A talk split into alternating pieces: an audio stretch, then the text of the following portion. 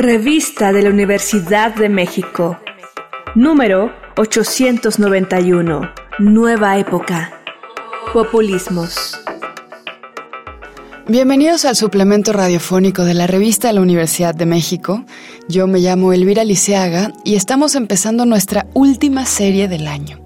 Hemos hablado a lo largo del año de muchísimos temas muy diversos, muy interesantes, muy opuestos, algunos que se complementaban, y vamos a cerrar con un tema realmente muy pertinente y que me parece que vale la pena que exploremos con curiosidad, con contemplación, porque es una palabra, la del tema de esta vez, que escuchamos todo el tiempo y que creo que no siempre sabemos qué significa realmente. Vamos a hablar de populismo, vamos a hacer cinco programas sobre populismo y para empezar, en nuestro primer programa, vamos a conversar con Tomás Pérez Alvarado. Él es académico en la Escuela Nacional de Trabajo Social, en la Facultad de Ciencias Políticas y Sociales de la UNAM y es consultor en temas de migración y empleabilidad. Bienvenido, Tomás, ¿cómo estás? ¿Qué tal? Buenas tardes, ¿qué tal? Bueno, vamos a empezar por el principio. ¿Qué entiendes tú por populismo? Bueno, esto es eh, interesante porque antes de decir sobre el populismo quisiera hacer referencia a que todas las palabras a nosotros nos producen un sonido y ese sonido nos impacta. Y, como seres humanos y, en ciertas circunstancias hay palabras que para nosotros suenan bien o suenan mal. La palabra libertad es una palabra atractiva. La palabra honestidad es una palabra atractiva. Pero si yo escucho la palabra corrupción es una palabra fea. Si escucho la palabra delito es una palabra fea.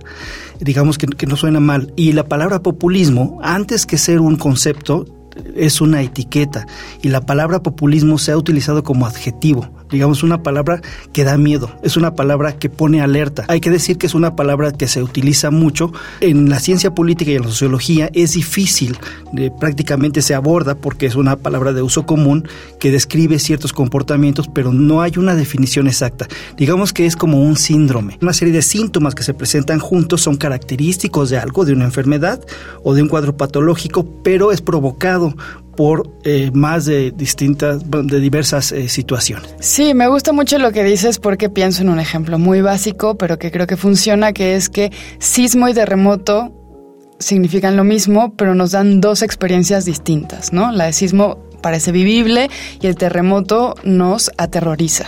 Entonces algo pasa parecido con el populismo, que lo escuchamos y de inmediato pensamos que es algo en contra, ¿no? Que es un una ofensa, el populista, ¿no? Está en contra de.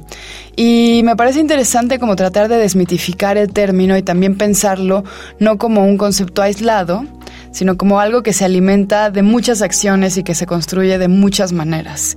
Eh, ¿Cuáles son estas formas del populismo que vemos en la vida cotidiana?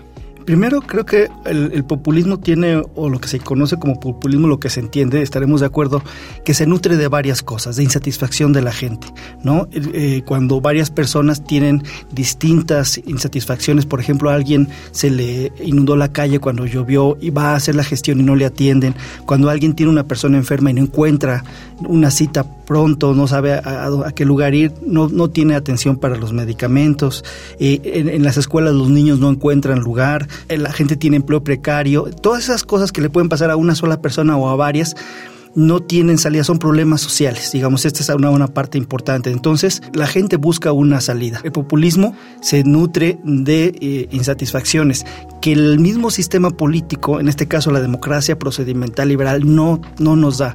Tenemos, eh, o un país puede tener muchos años en, viviendo en democracia, eligiendo gobernantes, pero las personas de a pie, la, mujer, el hombre, los niños, no tienen respuesta a sus, a sus eh, satisfacciones. Entonces, digamos que surgen acciones por parte de quien gobierna o alguien que aspira a gobernar para eh, tratar de canalizar esas insatisfacciones, ¿no?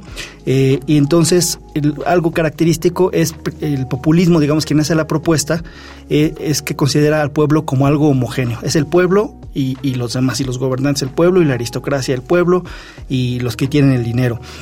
Se le caracteriza al pueblo con valores positivos y es una inspiración y referencia, ¿no? Digamos, esas son así como características del pueblo.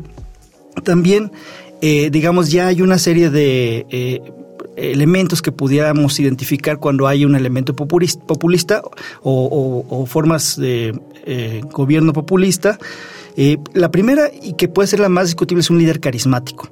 Pero ¿por qué digo que puede ser discutible? Porque puede haber políticas populistas sin que el líder sea carismático. Me refiero a un diputado, que a un diputado le, le toca hacer leyes, le toca modificar, le toca posicionarse respecto al gobierno y él anda gestionando agua, anda gestionando cemento. Esas son acciones populistas porque intentan eh, eh, quedar bien ante la gente, generar legitimidad a partir de las carencias. No es su función. Nunca ha sido su función esa, no es la función del poder legislativo. Y, la persona puede ser no carismática. Entonces puede haber acciones populistas que eh, no, no dependen de un líder carismático, ¿no? Pero digamos que sí es esta idea de eh, el, pueblo es moralmente superior, eh, hay una voluntad de no someterse a, a, a limitaciones jurídicas. Por ejemplo, este mismo personaje puede decir, a mí me prohíbe la ley este, hacer esto, pero te lo voy a dar porque tú eres el pueblo y tú lo mereces, por ejemplo, ¿no? Y también algo interesante es que la, popularidad se vuelve un faro. es decir, el político actúa haciendo obras sociales no como respuesta a los derechos de la gente, sino para obtener popularidad. Y es así como vemos anuncios comerciales en donde lo que resalta es el nombre de la persona, eh, eh, mochilas escolares que regalan los políticos con las siglas que identifican a los políticos, porque esa es como una acción que les permite tener eh, posibilidad de, de ascender, ¿no? ¿Puede haber populismo sin persona, sin líder? ¿Puede haber populismo sin alguien que esté siendo una especie de marca que atraiga al pueblo? Sin líder puede ser que sí, pero debe haber una marca. Digamos, puede ser un partido, puede ser un movimiento y, o una serie de liderazgos eh, diluidos, pero sí tiene que haber algo que, que, se asocie a que el reparto de la leche, el reparto del agua, el reparto de la pipa viene de, parte de un partido político, de un membrete, de una asociación. Esa es la, idea, ¿no?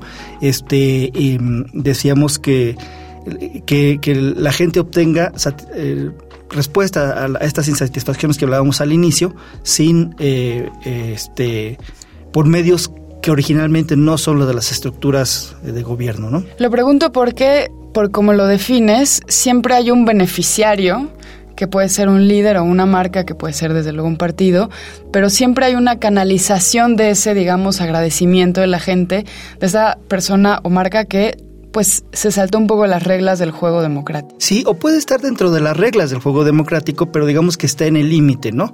Eh, eh, y, de, hecho siempre se alude, el populismo siempre alude a la verdadera democracia, a esa democracia que no termina en las urnas pero eh, si nos damos cuenta, eh, muchos movimientos desde la Revolución Francesa han utilizado al pueblo como pretexto.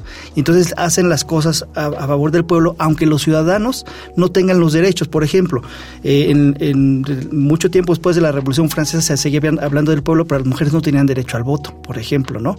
Y lo mismo a lo largo de varios siglos y varios países, que siempre es esta referencia, ¿no? Hay que hacer notar, muchas de las acciones no necesariamente tienen que ser de izquierda o de derecha, las acciones Puede ser un gobierno de derecha, un gobierno conservador, que justamente hace acciones para desactivar movilizaciones y son acciones que pudieran parecer populistas. En su momento, por ejemplo, en el siglo XIX, Benjamín Disraeli, primer ministro de la Gran Bretaña, concede el voto a una cantidad de, ciudadanos y eso desactiva protestas, pero también les da a los trabajadores dos días a la semana, trabajan de lunes a, a, viernes, por eso se llama semana inglesa, pero es una concesión desde el gobierno para desactivar los movimientos laborales. Y fue desde un gobierno conservador. El otro ejemplo, cómo nacen las políticas sociales, es Otto von Bismarck en Prusia, en el siglo XIX también, en donde le da seguro de salud a los trabajadores y no solo eso, sino a sus, a sus familias.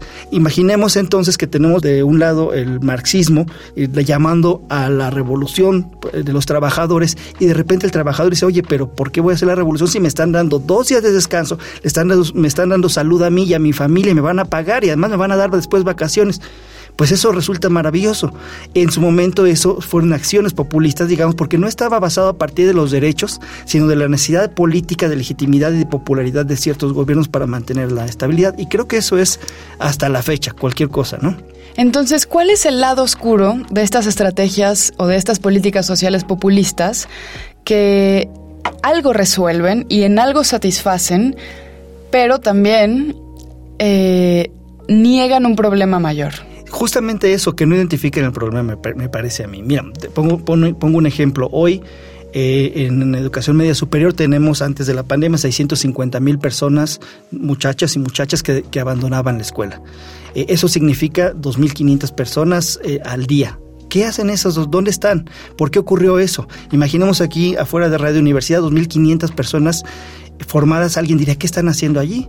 Son muchísimas. Ahora, diarios están yendo esta cantidad de personas. ¿Por qué se van? ¿No? Digamos, ah, se hacen estudios y si el estudio me dice es que no le entiendo a los maestros o es que no sé para qué me sirve la media superior eh, y, además mis primos y mis tíos que ya han estudiado la superior tampoco encuentran trabajo, no le encuentro sentido a esto.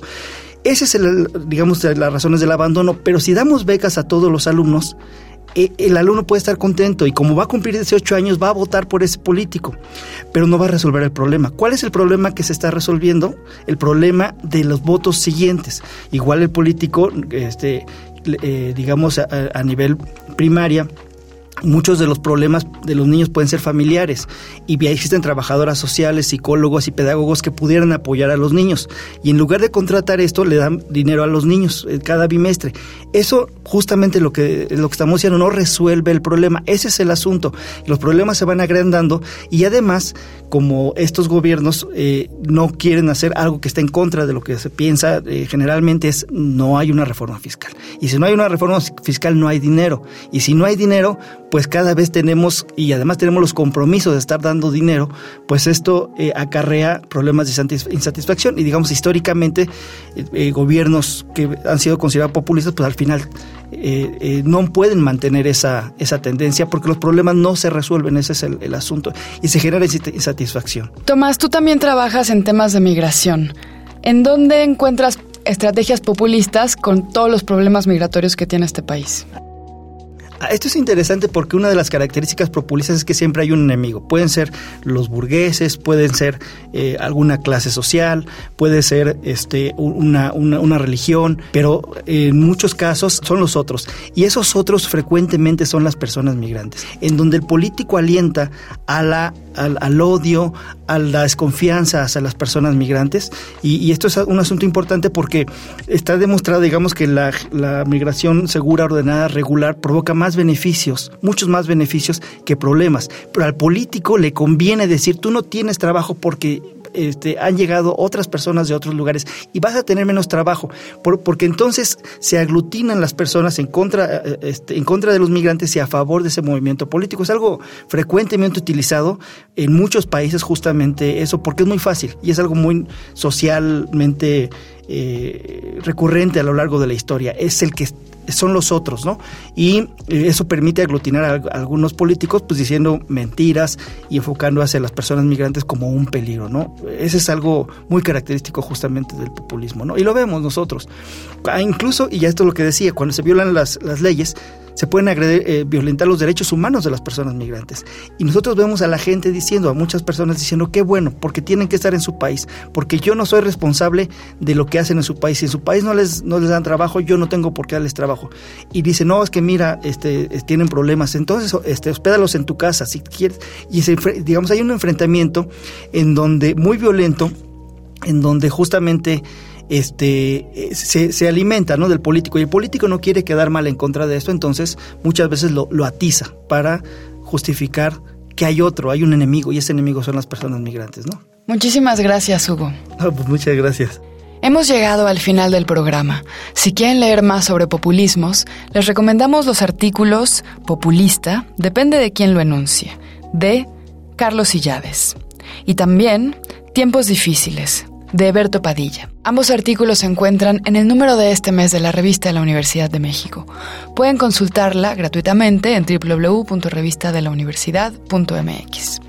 En Twitter, en Facebook y en Instagram nos encuentran como arroba revista-unam. Y sobre este programa pueden escribirnos a arroba shubidubi. Gracias a Miguel Ángel Ferrini, a Rodrigo Aguilar, a Frida Saldívar y a Yael Weiss. Yo soy Elvis Liceaga. Hasta pronto. Este programa es una coproducción de la revista de la Universidad de México y Radio UNAM. Consulta esta entrevista y las anteriores en radiopodcast.unam.mx.